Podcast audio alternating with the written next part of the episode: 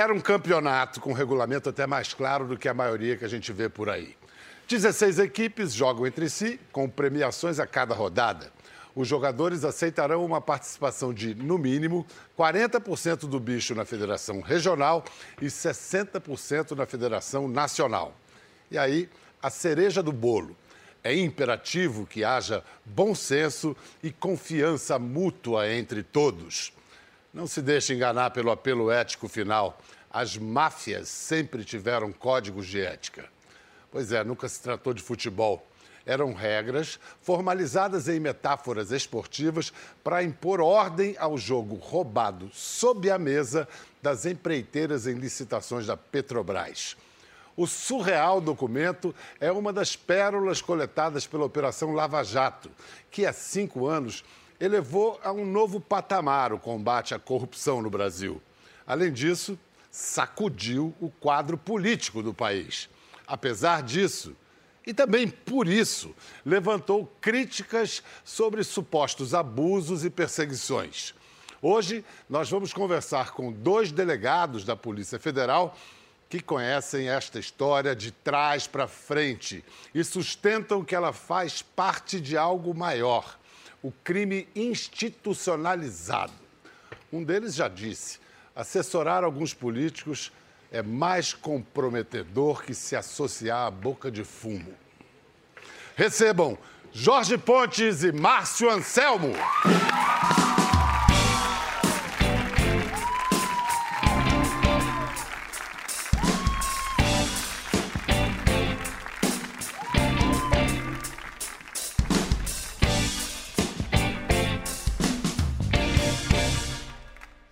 Márcio e o Jorge escreveram esse livro aqui, que já está nas bancas, já, já anda na lista dos mais vendidos, crime.gov, quando corrupção e governo se misturam. Um paranaense, um carioca unidos pela Lava Jato. Como a Lava Jato uniu vocês? Márcio, quer contar?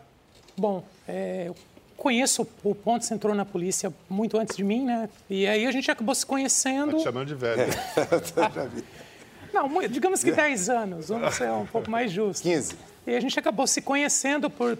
Eu tinha um chefe que era muito amigo dele, a gente acabou se conhecendo de corredor, e aí, em determinado momento, isso passado já mais de quase oito anos, ele me liga, eu estava em Curitiba, ele fala: Olha, eu estou com uma pessoa aqui que quer falar com você e te, parece que ele tem algumas coisas interessantes para conversar. E, coincidentemente, eu estava indo para o Rio. A gente estava indo, até foi curioso, porque a gente estava indo para fazer o...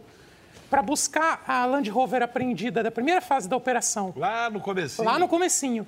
E aí, era um colega, uma pessoa que ele conhecia, que trabalhava na Petrobras e acabou explicando um pouco como funcionava, mais ou menos, a estrutura da empresa, porque é muito difícil você, quando você não tem a vivência da Petrobras, porque aquilo é a maior gigantesca, a né? nossa maior empresa pública ao longo desse período.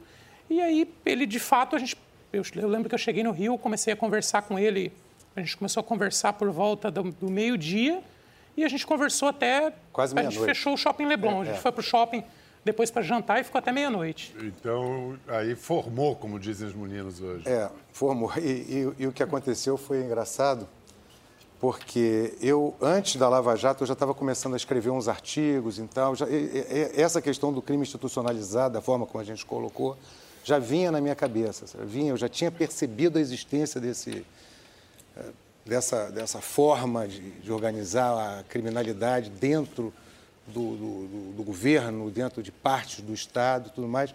E eu vim escrevendo né, artigos sobre, sobre combate ao tráfico de droga, como aquilo podia nos distrair e vinha escrevendo o próprio artigo publicado, o primeiro, que foi Corrupção Institucionalizada, que foi um... É, na verdade, eu escrevi o artigo com o título e o jornal ele se arvora em mudar e tal. É, o título. E, o título e tal.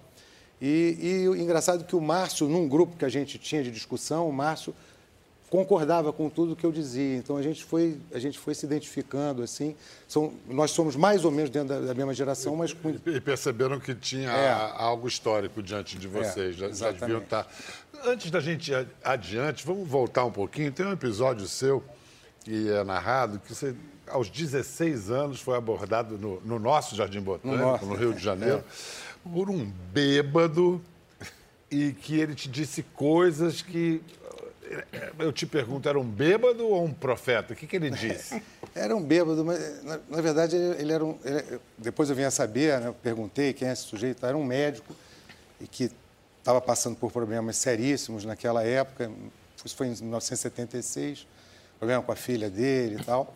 E ele me sacudiu, e sacudiu com força. Assim, no meio da rua? No meio da rua, eu ia atravessando, eu ia, ia jogar, ia participar de um campeonato de botões ali. Tinha 16 anos, né?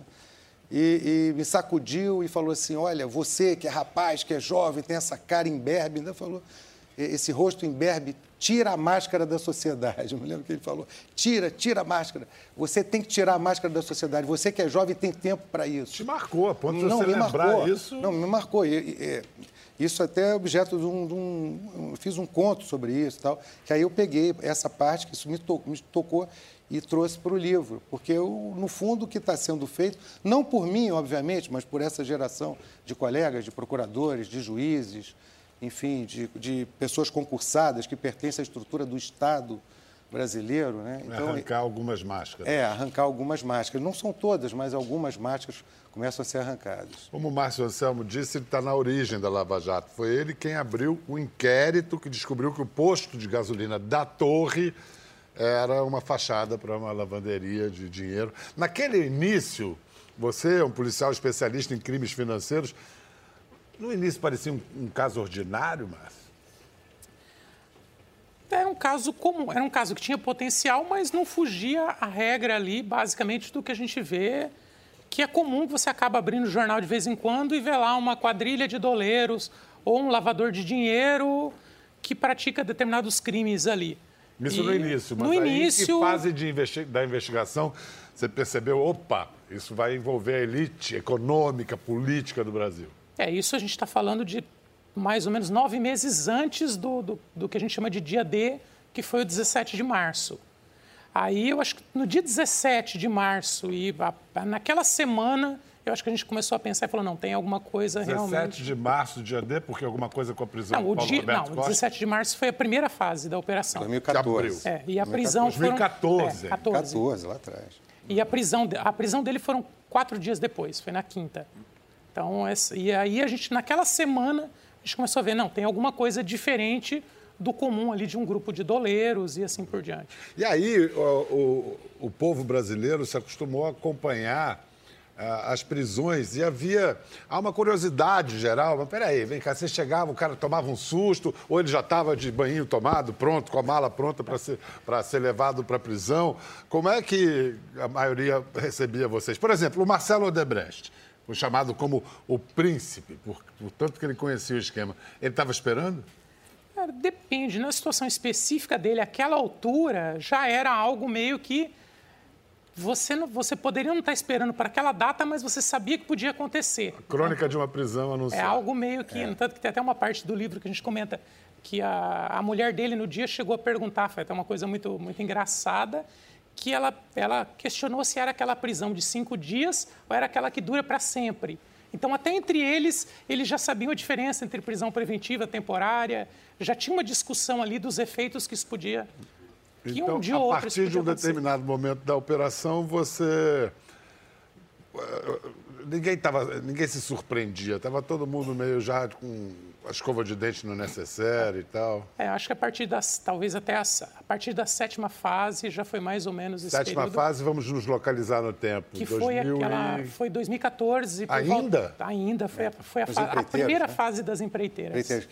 Mas a Odebrecht não foi presa. Não, que foi 14 Ninguém de novembro. Eu me lembro bem que esse, esse que nos ajudou muito no início, que nos deu, mostrou, nos mostrou o beabá do, do grande business do petróleo, até porque tinha sido um, um, funcionário que trabalhou no exterior, em vários postos no exterior, ele nos explicou como é que funcionava, explicou bem isso ao Márcio.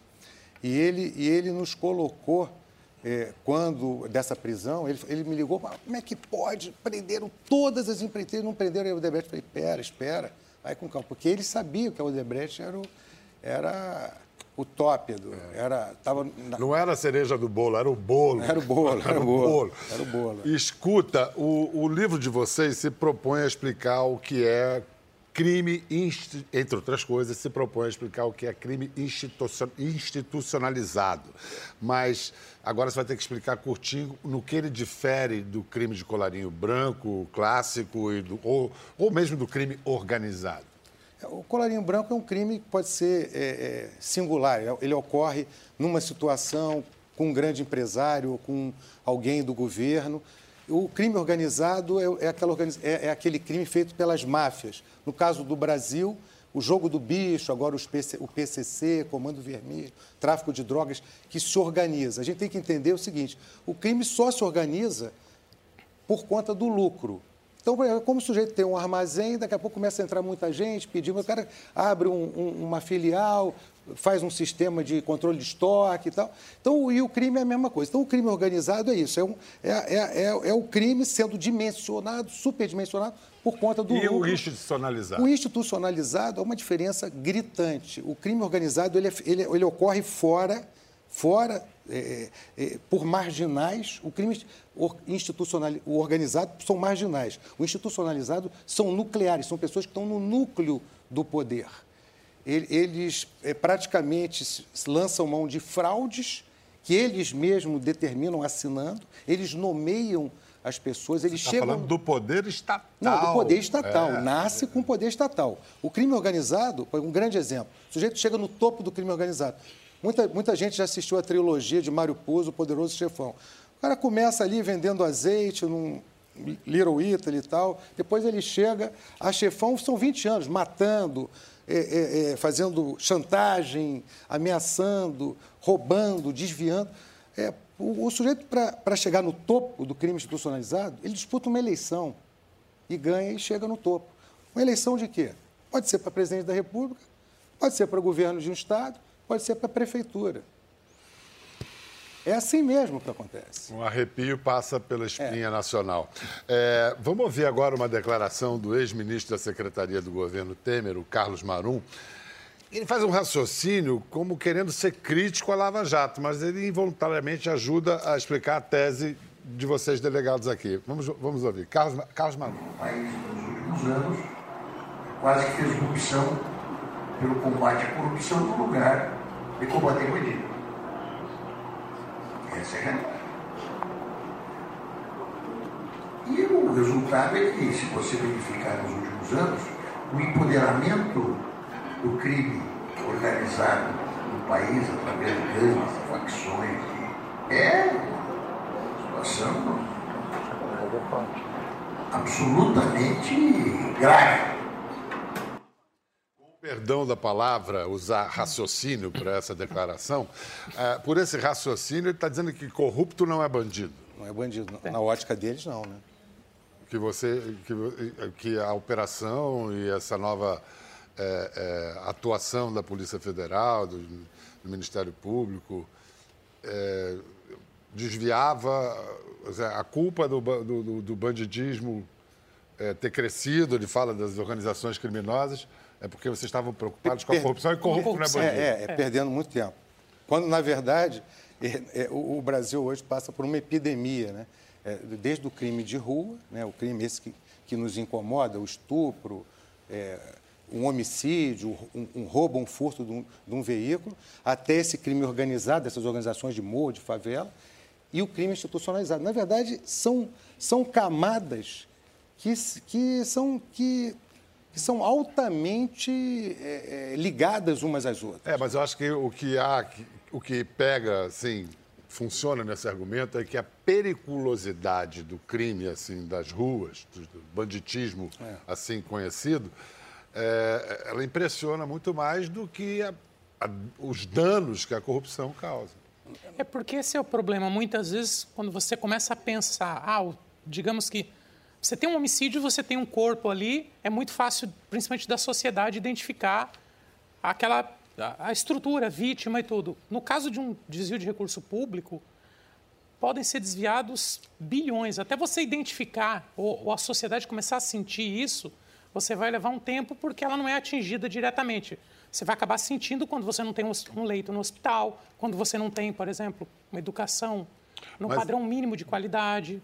Mas existe uma malícia, um interesse malicioso em fazer a PF trabalhar mais para prender traficantes e aí menos corruptos? Isso é até, até o que a gente chama de atividade distrativa. É aquela ideia de você tentar ou você colocar muitas atribuições, que você não consiga dar conta de todas, ou você reforçar muito uma área em detrimento das outras, que é mais ou menos o que ele fala. Ah, a polícia deixou de prender bandido para ir atrás de corrupto, como se corrupto também não fosse. Mas no caso aqui, há um emprego das, da força, da energia da, da, da Polícia Federal contra o narcotráfico e que isso, então, distrairia o foco das corrupções? Como eles estão por cima, em, em tese, o, o, os cabeças desse crime institucionalizado estão acima dos nossos chefes, nomeando os nossos chefes, uhum. aprovando leis, é, aprovando leis até que nos intimidam às vezes, nomeando os juízes que vão julgá-los. Isso é um negócio bem complicado. Como eles estão por cima, eles têm essa capacidade de nos distrair. Olha, vamos passar essa, vamos passar essa missão para a Polícia Federal. É de, vou dar um exemplo, de roubo de carga em estrada. Vão, eles, eles vão agregando a nossa atribuição, cada vez mais missões, mais missões, e é óbvio que isso, é óbvio que eles, eles levam vantagem com isso, porque nós ficamos assoberbados uhum. e não conseguimos é, atacar o que mais importa para a sociedade, que é esse esquema, esse... Esse, esse escândalo do, do, crime institucionalizado. É, é. Vocês dois começaram combatendo o narcotráfico. Hoje, qual é a posição de vocês quanto à descriminalização da maconha? Seria é, ajudaria a botar mais corrupto na prisão? Eu acho que é uma, é uma situação a ser pensada. A política de repressão ao longo dos, pelo menos, 30 anos, aí, ou desde a década de 70, 80, o que a gente vê é que ela, você não teve sucesso. O que você vê é o que a gente chama de, de enxugar gelo. É, você apreende uma, um caminhão, uma carga, mas você não tem resultado a droga continua circulando, por isso que o, até o que a gente então, defende hum. é você atuar fortemente para você retirar o poder dessas estruturas, descapitalizando, tirando dinheiro, que é uma lógica diferente. E descriminalizando, Sim. descriminalizando, tiraria uma fonte de renda, é isso? Também. O raciocínio é, é esse? Não, a, a, gente não pode tapar o sol com a peneira. É, é, é o que a gente coloca não é que, a, na, na, nossa opinião, a droga se, segue sendo um flagelo, é um, um grande problema e, e, seja qual for a solução, a gente não vai encontrar do outro lado uma situação uma situação ótima. Vai ser o caos ou o caos. Um pensamento mágico de que tudo se resolveria. É, tudo, se resolver, assim. tudo se resolveria. Mas é, é, nós não podemos é, negar que a guerra, a repressão à droga, como ela é feita hoje, ela cria, digamos assim, mais de 15 delitos de suporte. O tráfico de armas, as pessoas com armas pesadas no morro, homicídios, ameaças, roubos, uma, uma, um rol imenso de crimes que nasce a partir da questão da proibição. Tá? Inclusive a corrupção de policiais, corrupção de. Nossa. Quer dizer, tem toda uma corrupção, o próprio apodrecimento de parte de estruturas é, da, da, polícia e tal, por conta do, da, da, guerra. Isso aí é um, é um efeito colateral da guerra, não é um efeito colateral do, do, da droga. A droga tem efeitos colaterais terríveis, é um flagelo, a gente não discute isso. Estou dizendo que esse modelo, tanto é que qualquer pessoa que hoje queira, é, é, é hoje, se quiser ter acesso à, maconha hoje no Rio e São Paulo, vai ter. E a, droga, e a guerra à droga está aí. E se, isso, e se, por exemplo, a polícia apreende duas toneladas de, co, de cocaína pura, olha, uma grande apreensão. Mas, na verdade, como se tivesse tirado um balde de um... da Lagoa Rodrigo de Freitas. Olha, só para situar a gente, o Jorge Pontes hoje é diretor de Ensino e Estatística no Ministério da Justiça. Né? Foi convidado pelo ministro Sérgio Moro. E o Márcio Anselmo comanda a coordenação geral contra a corrupção da Polícia Federal.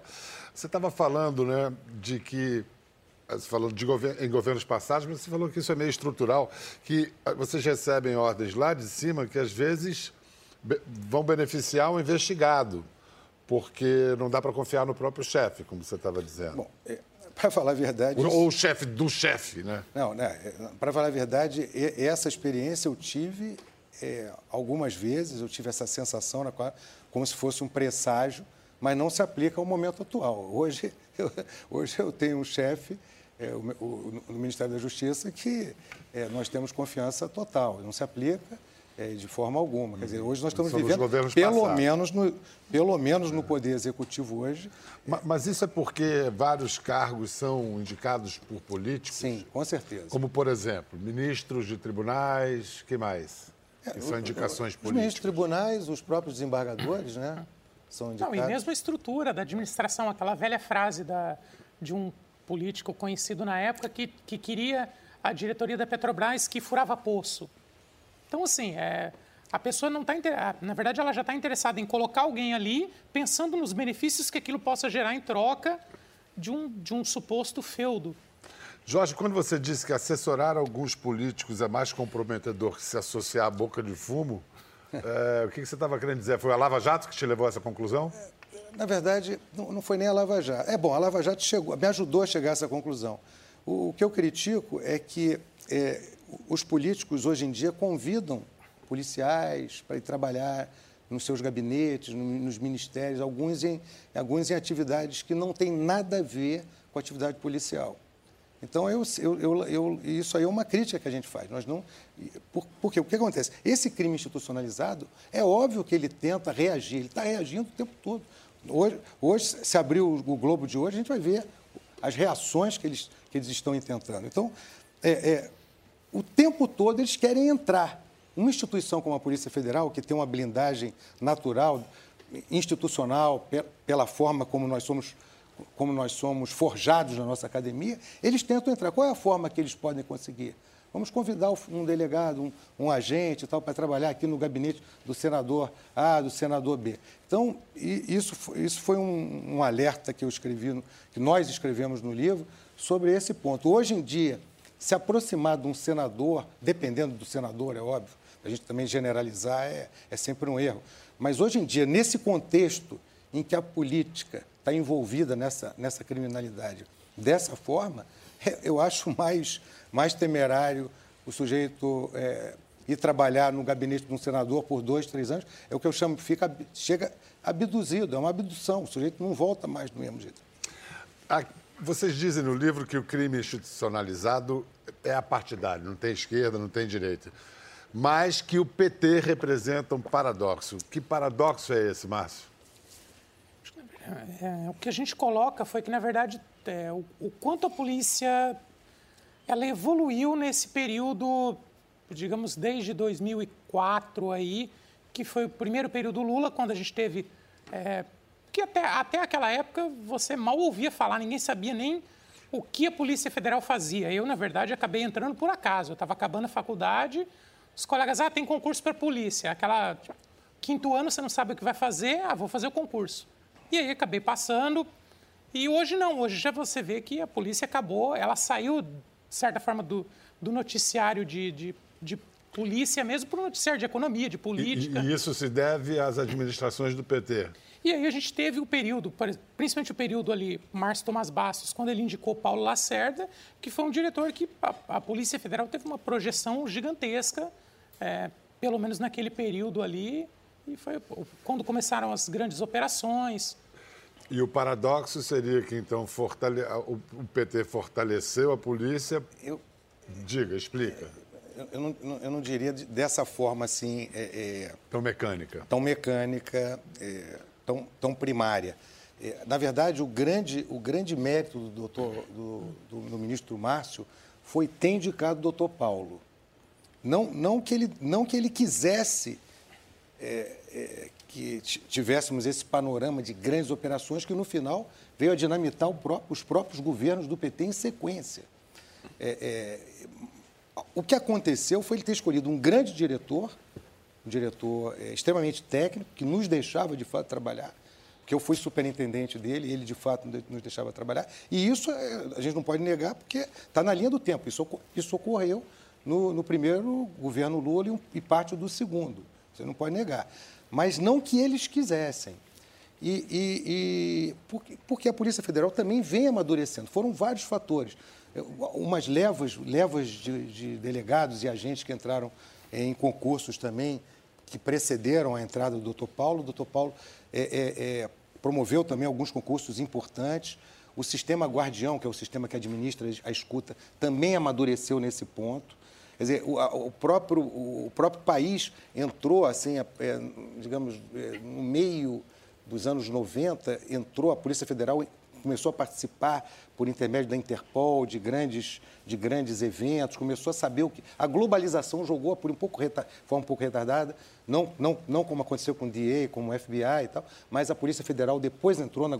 Eh, a onda de globalização levou a Polícia Federal como instituição. Então foi uma então, coincidência. Foi uma coincidência de fatores, de fatores mas tivemos ali um, um, um diretor-geral que é fundamental, é, que deixou a polícia trabalhar e, e, e, uma coisa também muito importante que acabei esquecendo, que é a expertise que a polícia, isso eu acho que é, é, é, é fundamental, a expertise que nós adquirimos para planejar e realizar uma operação que prende 150 pessoas em sete estados a partir das 6 horas da manhã, com com esses alvos todos, com busca tudo isso tudo, isso tudo foi desenvolvido pela Polícia Federal a partir dessa necessidade, como uma matéria. Hoje a gente ensina como planejar e realizar uma operação, cumprindo mandados e operações que, claro, às vezes acontece uma coisa ali, outra ali, mas a sequência de operações que nós viemos realizando nesses últimos, é, desde 2004 até hoje, são 15 anos, é, a, a, quantidade, claro, Tivemos Houve alguns erros no caminho, erros e tudo, mas operações fracassadas. É, é uma ou outra operação é, fracassada, é. é. talvez até por aprendendo ali. É, aprendendo ali, mas foi e tem a questão da delação premiada que foi consagrada pelo Lava Jato como instrumento de investigação, mas que também é acusada de viciar o processo porque estimularia o delator a mentir para obter vantagens. E no livro mesmo vocês criticam a super, a hipervalorização das delações. A chamada delação do fim do mundo, que ficou todo mundo esperando, a da Odebrecht, quando veio, deixou a desejar. É... Aquilo foi resultado da disputa entre, entre federais e Ministério Público? Eu acho que, na verdade, se começou a ter uma cultura de que a, a, a colaboração em si, você, você não precisaria da investigação. E quando é exatamente o contrário, você precisa de uma investigação, às vezes, muito mais complexa, para conseguir comprovar que aquilo que o colaborador está falando é verdade e até para, de certa forma, ali você conseguir negar algumas afirmações dele, porque, de certa forma, muitas vezes você, às vezes, você vai para uma reunião de discussão de acordo, tem colaborador que ele quer te enganar, já aconteceu com a gente, é até curioso, você chega e pergunta, ah, você conhece fulano de tal? Conheço, esse aqui fez isso aqui, e a pessoa nem existe. Então, ele quer te vender uma informação que, de fato, então você tem que estar preparado e você tem que conseguir comprovar que aquilo que ele diz é de Usar fato... aquilo como um roteiro. Claro. Sim. É um roteiro. Exatamente. Exatamente isso. E que muitas vezes não é simples, porque você está tratando de fatos de 4, 6, 10 anos, é, fatos que aconteceram no exterior. Então você tem toda uma dificuldade para conseguir comprovar aquelas, pelo menos aquelas alegações dele. Eu me espantei antes do programa, brincando com a plateia, eu falei, quem é a favor da Lava Jato? Aí levantou o braço. Quem é contra? Levantou praticamente uh, uh, o mesmo número de braços. Eu fiquei surpreso. Como vocês são entusiastas da Lava Jato, e tem todos os motivos para isso, eu vou incluir na, na, na, conversa agora alguém que tem a visão menos otimista da operação. Vamos aplaudir o advogado Marcelo Nobre.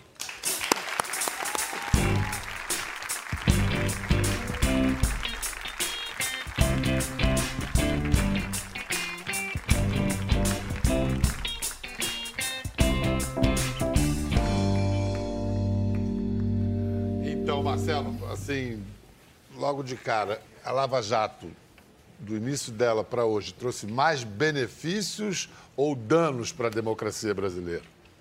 É uma boa pergunta. Opa! Essa é uma, uma boa, boa maneira de não responder. Uma Mas eu vou responder. começar com essa frase. Mas eu vou responder.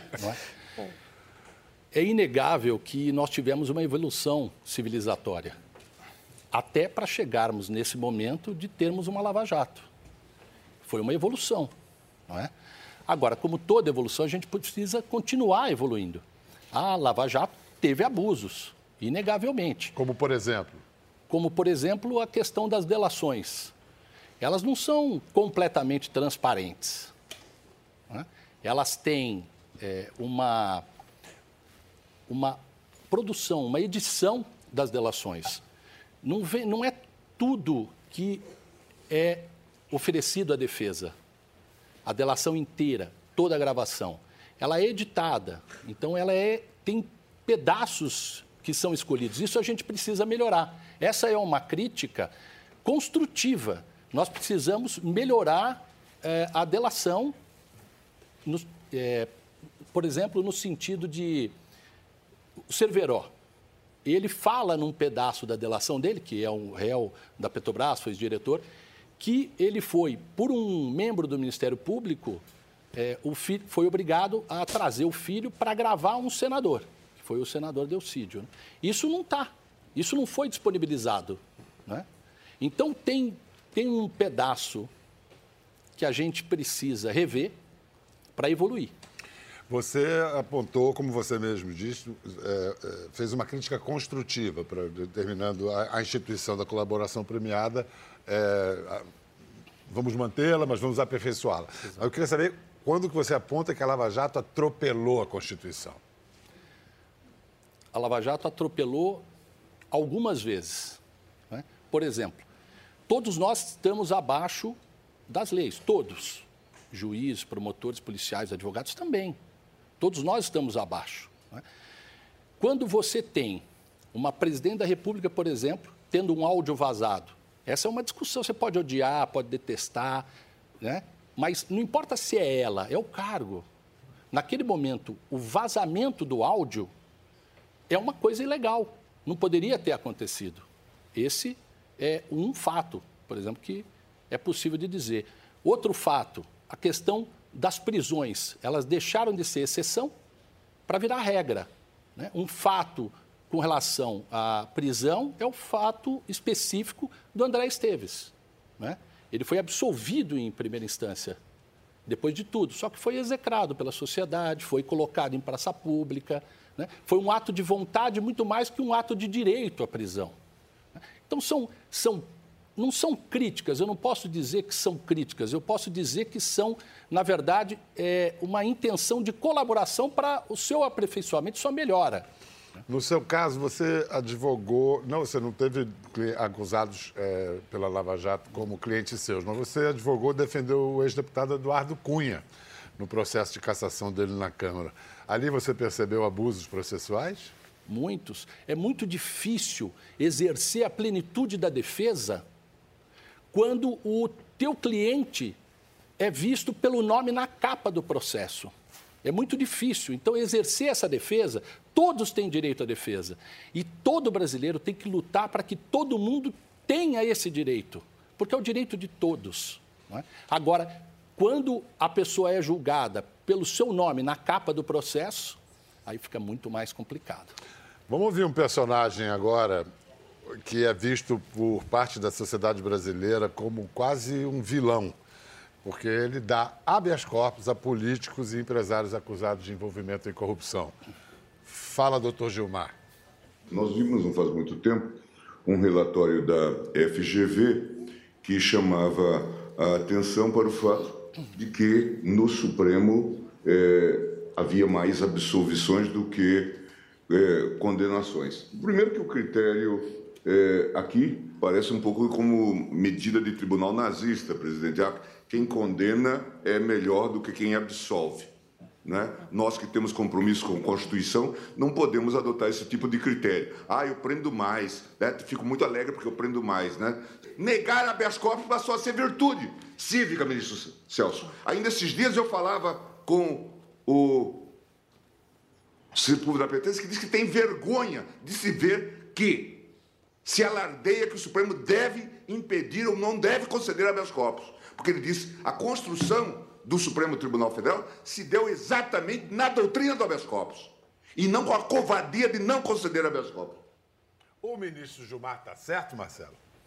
O ministro Gilmar, na minha opinião, está certo, porque ele, ele cumpre a Constituição. Ele cumpre a Constituição. E vários, vários atos da Operação Lava Jato por mais que a gente é, enalteça a importância da Lava Jato, é, muitas vezes se atropelou muitos direitos, em especial direitos constitucionais. É, Gilmar é chamado de garantista por causa dessas posições.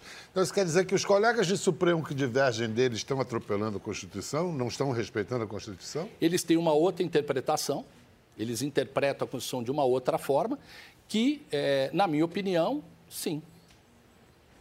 Jorge e Márcio, vocês é, é, estão acompanhando as, as posições do Marcelo. É, preferem que eu faça uma pergunta ou querem reagir a alguma coisa já? Eu, eu posso reagir. É. Eu acho que o estado de coisas que nós temos no Brasil e o fato de nós termos no Supremo hoje dois grupos, o Supremo hoje não é, não é mais um Supremo. Hoje, aparentemente, é, é, tem esse grupo que, que você colocou como que eles se chamam de garantistas, né? E tem o outro grupo. É, o fato das últimas grandes decisões que têm temas centrais ligados à Lava Jato, como a questão é, do julgamento dos crimes de corrupção, de lavagem de dinheiro pela justiça eleitoral e tudo mais, é, cinco juízes entendem dessa forma. Então não é, não é 10 a 1, não é, não é 9 a 2, são cinco. Então eles têm uma visão porque eles estão sensíveis que nós estamos vivendo uma epidemia de criminalidade, essa epidemia chegou no último andar. Então, se não houver também, por parte desses altos magistrados do Brasil, é, é uma interpretação é, um pouco mais é, para alcançar esses criminosos, se eles forem se pegar num garantismo que nem foi criado para defender esse tipo de gente, não foi, esse garantismo não foi criado para defender bilionário, foi criado para defender você diz isso, você é, diz isso no livro. É, então, São então, liberdades, garantem liberdades individuais criadas para os pobres. Para os não pobres. Para quem tem, então eles pegam poder. isso. Mas não são todos cidadãos iguais? Não, sim, sim. O, o que eu estou dizendo é que, na verdade, fazem um, um, sofisma em relação a isso. E aí a sociedade hoje fica. É, a impressão que dá, estou dizendo que é uma impressão, tá? é que tem um grupo de ministros no Supremo. A impressão tá? é que parte do Supremo hoje parece agir mais em defesa daqueles grupos políticos que os indicaram do que em defesa da sociedade, dos interesses da sociedade e da Constituição. E criam esses discursos muito, muito bonitos de garantismo e tudo mais, mas, na verdade, estão defendendo essas raposas que estão no poder, é, é, desviando bilhões e levando o Brasil a essa situação. Então, é, é... Marcelo Tréplica. Obrigado.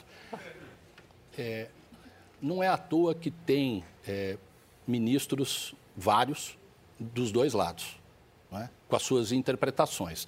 Agora, se eu for raciocinar que o ministro, pela indicação, é, ele já está comprometido, eu tenho que falar daqueles que votaram, inclusive, dessa forma. O ministro Barroso, o ministro Faquim. É, não é uma realidade. Essa questão da nomeação de ministros não é uma uma realidade de que vai ajudar quem o nomeou. Não é. Se fosse assim, não estaria acontecendo o que está acontecendo. Mas é uma prerrogativa nomear ministros alinhados ideologicamente. Isso, o próprio, isso fica até mais claro no Supremo norte-americano. Né? Nos Estados Unidos é bem claro. É verdade. Vai ser eleito, vai um ministro conservador, vai um democrata. Verdade. Aqui isso é mais difuso, mas permanece. Para buscar o equilíbrio, inclusive. É, para buscar o equilíbrio. É, buscar equilíbrio. E tanto que, na maioria desses casos, você vê que as votações são apertadas. São é, apertadas. É 5 a 4, você vê ali 6 a, a 5. E exatamente por isso a gente pode ver que não tem nada a ver com a indicação. Não tem nada a ver com a forma. A democracia criou essa forma de nomeação. Não é? é nós não encontramos ainda nenhuma outra melhor. melhor. Então, essa é a melhor. E a prova de que é a melhor é de que não estão acompanhando quem nomeou, estão fazendo o direito. Cada um decide conforme a sua consciência e a sua compreensão da aplicação da Constituição. Agora, olha só, vocês, delegados da Federal, quantas vezes vocês foram acusados de estarem agindo politicamente contra determinado partido? Algumas. Cara, isso é, é. quase sempre, porque a partir do momento que você atinge determinado grupo, esse grupo vai dizer que Tá, isso é político. Aí você vai, você atinge um outro grupo, ah, você está atingindo politicamente da mesma forma. Mas o Jorge, por exemplo, ele fez vídeos que até viralizaram algum que criticavam nominalmente o PT, convocava passeatas nas ruas. É, sim. nessa época eu estava aposentado e tem que entender também, eu, eu sou policial. O policial tem essa. É, é, eu, não, eu não sou contra a esquerda, contra a direita, eu sou contra a corrupção. Então, na verdade, eu não estava ali. Tanto é que eu falava, eu não, eu não, nós, não, nós não estamos aqui discutindo questão ideológica, nós estamos questão, questão partidária. Estamos discutindo criminalidade. Criminalidade no governo, criminalidade tomando parte do Estado. Isso foi permitido. E não foi só o PT, o PMDB e vários outros partidos de base, PSDB. Então, veja bem, o mensalão, ele não pegou casos esporádicos, ele pegou é, uma dúzia de presidentes de partidos, eram os partidos inteiros é, é, delinquindo. Então, na verdade, como eu estava aposentado, eu, na verdade, esses vídeos, isso não está contado no livro, mas eu fui um, um, digamos, um manifestante acidental, porque eu fui naquela grande passeata, estava andando é, isso todo mundo viu, meus colegas. Vamos lá, pessoal da Polícia Federal estava andando no.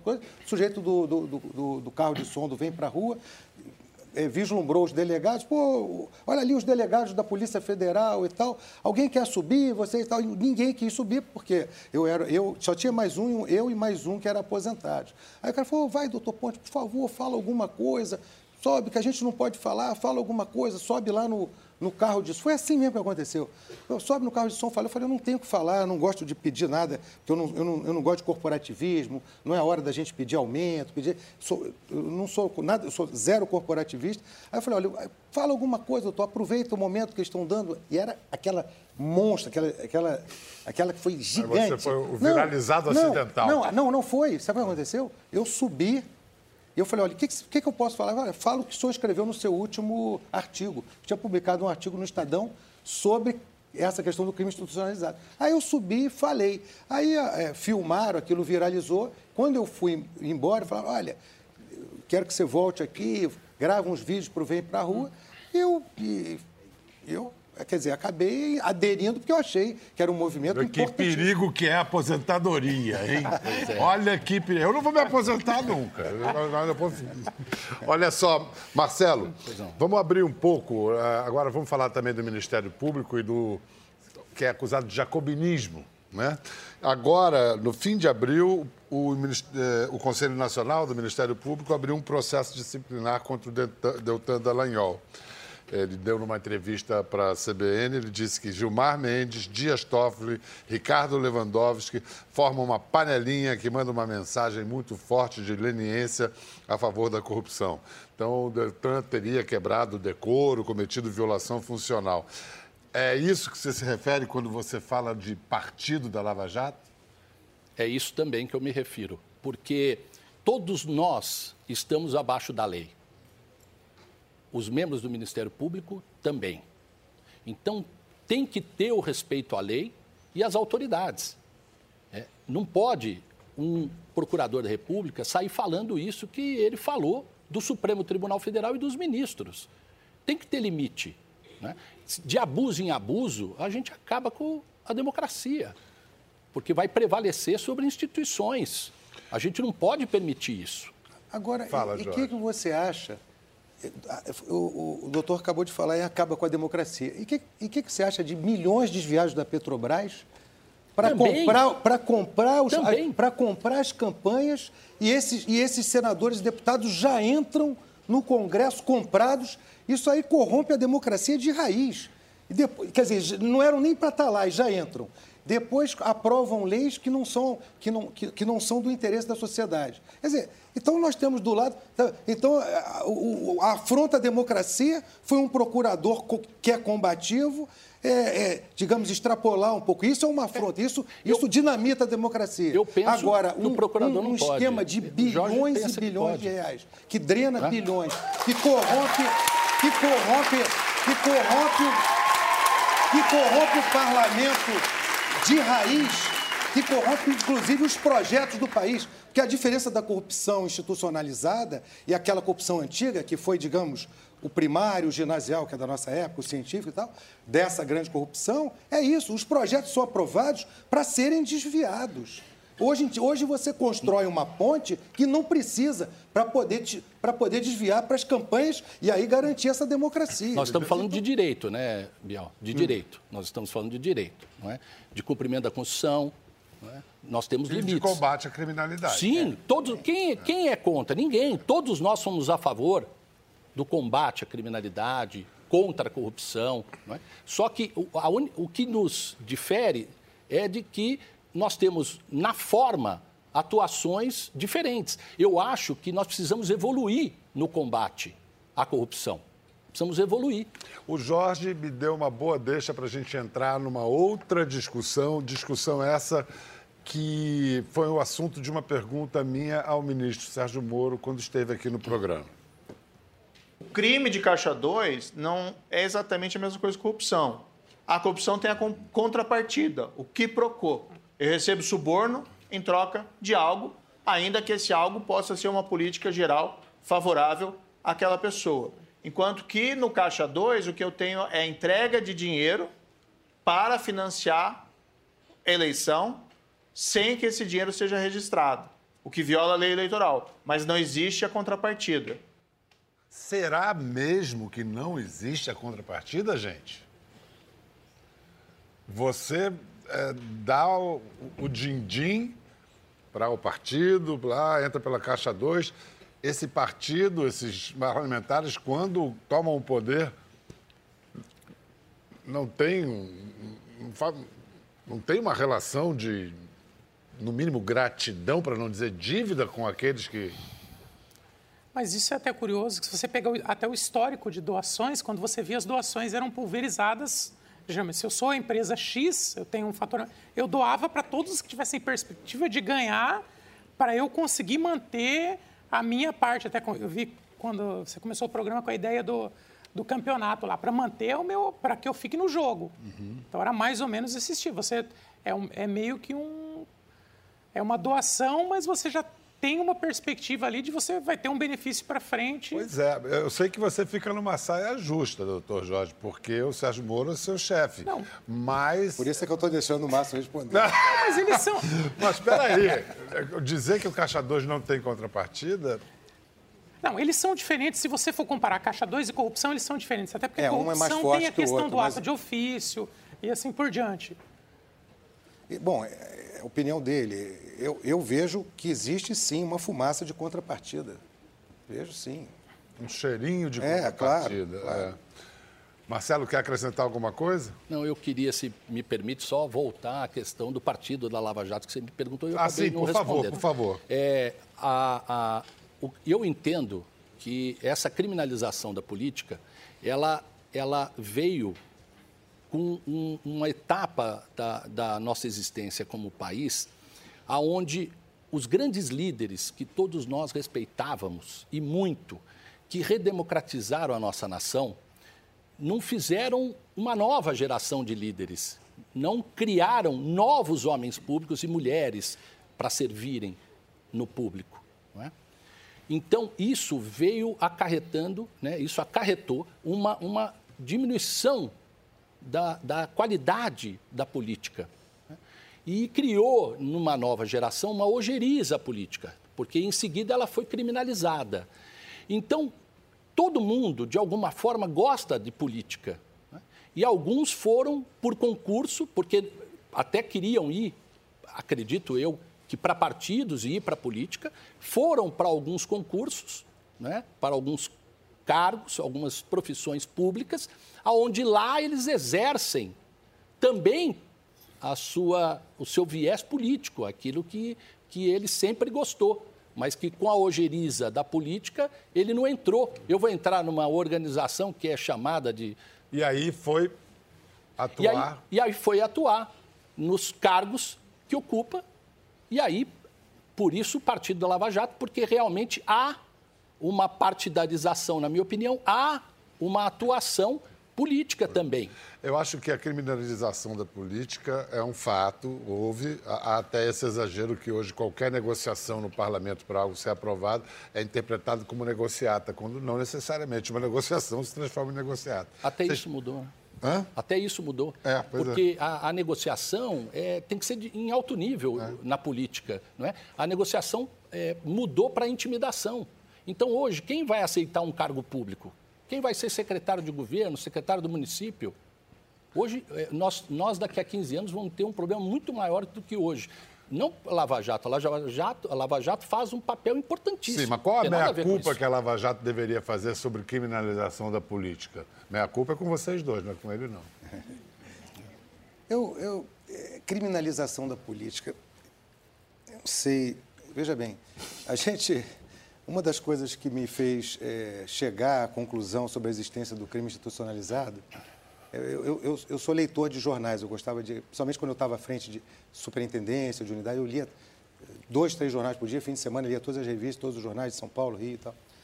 E eu comecei a perceber isso lá atrás, que eu não encontrava mais a Polícia Federal, nenhuma, nenhum artigo da Polícia, nada sobre a Polícia Federal no caderno policial. A Polícia Federal saiu do caderno policial. Não, ela está no caderno político. Então, a, então nós estamos criminalizando a política ou a política que se entrou no trilho da Polícia Federal? Ou a política que começou, a, a, se organizou de forma a delinquir usando o Diário Oficial e a caneta? Então, é, quer dizer, é a criminalização da política, quer dizer, saiu da voz ativa para a voz passiva, dizer, é mais um, mais um sofisma, mais uma criação.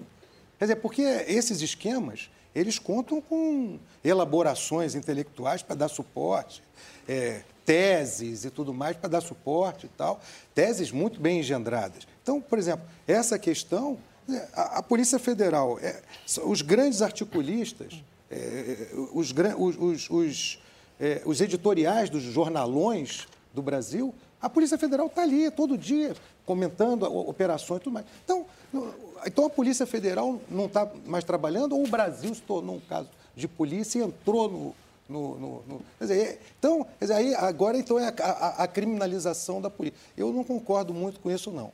Ah, eu concordo, é, as, as posições do doutor que nós conversamos e tal, eu acho que são muito importantes para a gente chegar a um equilíbrio, até porque nós vivemos na democracia, é importante ouvir isso, a advocacia. Essa é a prática é, da essa democracia. é a prática, é importante. É, inclusive, aqui. isso nos aperfeiçoa.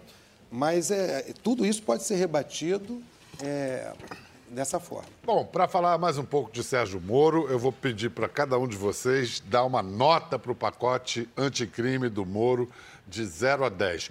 Espera, pensem e vocês me dão a resposta logo depois de um rápido intervalo.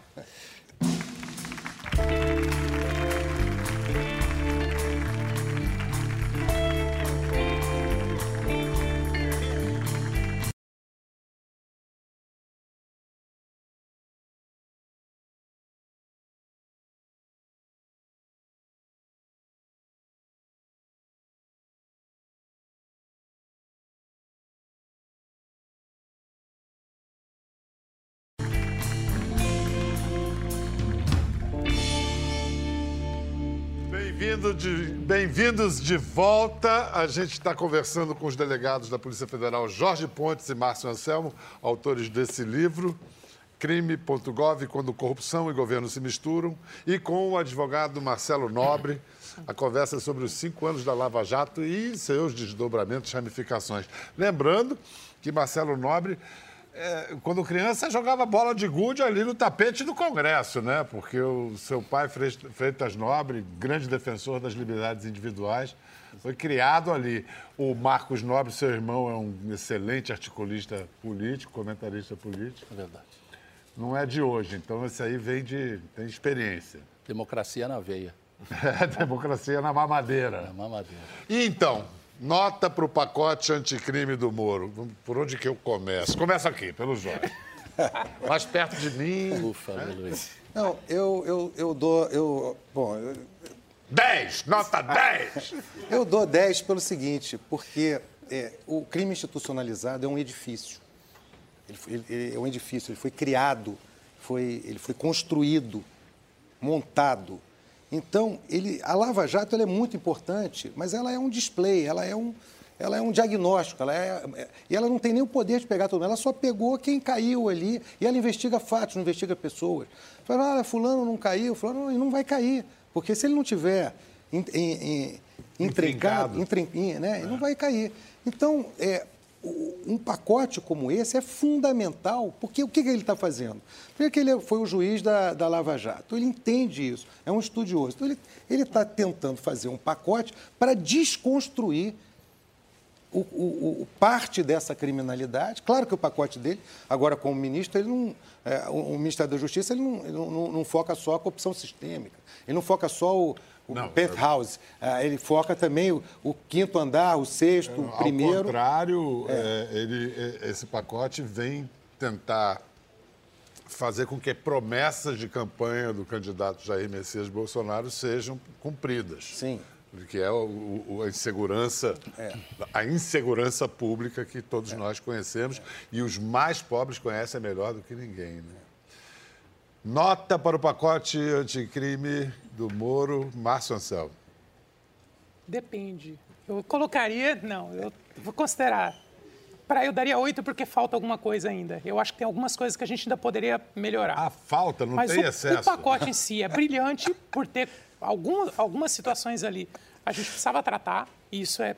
Mas eu digo principalmente em relação à investigação, algumas medidas é, de você melhorar a legislação, mas o pacote em si é, é resultado de uma vivência de pelo menos ali um, um período que ele passou de magistratura e os reflexos ali que ele sentiu ao longo desse tempo. E aquilo ali, sem dúvida, foi muito bem pensado e tem situações ali que realmente a gente precisa parar para discutir, porque a gente não pode deixar que a situação do, do país volte ao, à escala que a gente tinha ascendente. E não estou falando só de, de, crime institucionalizado, a gente está falando de crime, de crime em geral. Hoje segurança dia, pública. Hoje em dia você tem que pensar para sair na rua... Segurança pública e que polícia é, é, apenas uma parte. Sim, né? a, a cidadania que implica a segurança pública é muito mais ampla. É quase. Então, não sei por que estou me ocorrendo uma regressão aritmética aqui. 10, 8, seria vai 6 vai ali. Marcelo, sua nota para o pacote anticrime. Todo projeto precisa surgir do diálogo. Né? Esse projeto do ministro Sérgio Moro é, não teve diálogo interno deles. Por isso que esse projeto, na minha opinião, é muito punitivista.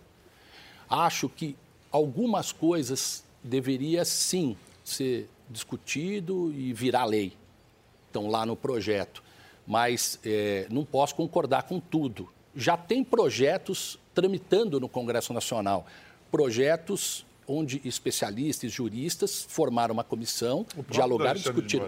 O próprio Alexandre de Moraes, outro que o ministro Gilson Dipp, do STJ, hoje aposentado, presidiu também do Senado Federal. Então, nós temos vários projetos. Esse projeto, ele foi criado, gestado, é, internamente sem diálogo. O diálogo deles, não o diálogo de fora. Né? Não houve um diálogo de fora. Então, esse projeto vai agora para o Congresso Nacional para ser debatido mas na minha visão ele é muito punitivista. Então acertei a sua nota, adivinhei? Nota 6? É, eu não daria seis, não. Eu acho que... Quatro? Então é, eu acho... Dois? Eu, não, não, eu acho, eu acho que esse projeto não mereceria seis, porque comparado aos outros projetos que têm em trâmite no, no, já no Congresso Nacional, feito por grandes especialistas na matéria, né? É, ele fica a desejar. Os outros são muito melhores, na minha opinião. Então não passou? Não passou. Bom, Mas terminar, ele vai acrescentar, ele vai é, acrescentar. Para terminar. A plateia hoje está dialética, né? Aplaude a favor, aplaude contra. Bacana. Olha só, é, a próxima, o que, o que chamam de próxima fronteira é a tal da lava-toga. Quando é que vai chegar ao Poder Judiciário é, esse combate ao crime institucionalizado? Eu acho que a gente já teve uma série de situações no país que isso aconteceu. Acho que nenhum poder está Até a gente coloca aquela frase que ninguém está acima da lei. E efetivamente, é, esse aí é outro paradoxo que você vê. A Lava Jato só aconteceu porque você teve um poder judiciário que respondeu a isso. É. Porque, na verdade, se você compromete até o poder judiciário, aí seria o ápice do crime institucionalizado, que é quando efetivamente você controla todos os poderes. E, de certa forma, a gente não pode negar que o judiciário deu uma resposta como a gente não via ao longo dos anos, de, de todo o período aí, pelo menos que a gente tem experiência. Marcelo, a sua expectativa para uma lava-toga? É, eu acho que não há ah, o crime institucionalizado na magistratura. Eu fui conselheiro do no Nacional de Justiça. Não há. No, o, eu fui conselheiro nacional de justiça por dois mandatos, fui do CNJ. Né? É, conheci profundamente o Poder Judiciário Nacional.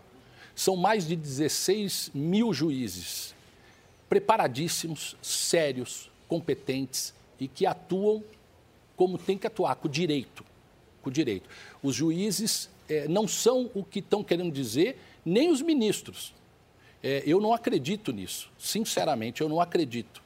Jorge, sua contribuição para essa. Eu, eu, eu não acredito que haja um, é, ninguém imune a se corromper.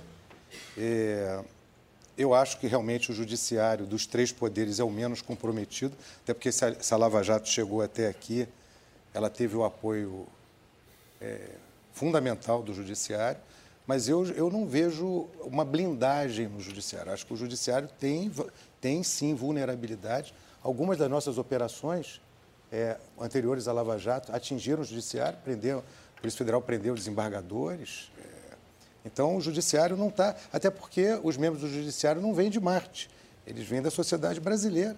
Assim como está lá um senador sendo preso, como já tivemos dois presidentes da República é, que foram presos, um com cumprimento de pena, outro preso é, preventiva, temporária, agora não me, não me, recordo, e como tivemos, dizer, os poderes estão sendo atingidos. Eu não vejo, eu não vejo o, o, o, o, judiciário, tenho confiança no nosso judiciário, mas não vejo, nesse ambiente, eu não vejo uma blindagem total. Muito obrigado, Jorge Pontes. Muito obrigado, Márcio Anselmo. Muito obrigado, Marcelo Nobre. A gente recomenda para quem. Que bom. A gente recomenda para quem quer saber mais, se aprofundar nessa discussão, o livro é, crime.gov, do Jorge e do Márcio. E o programa acaba aqui, mas essa conversa não pode acabar enquanto prevalecer a ideia e a prática de que o patrimônio público, sendo de todos, não é de ninguém. Não é bem por aí. Essa é a raiz, é o X do problema, como diria o sambista. Até a próxima. Obrigado.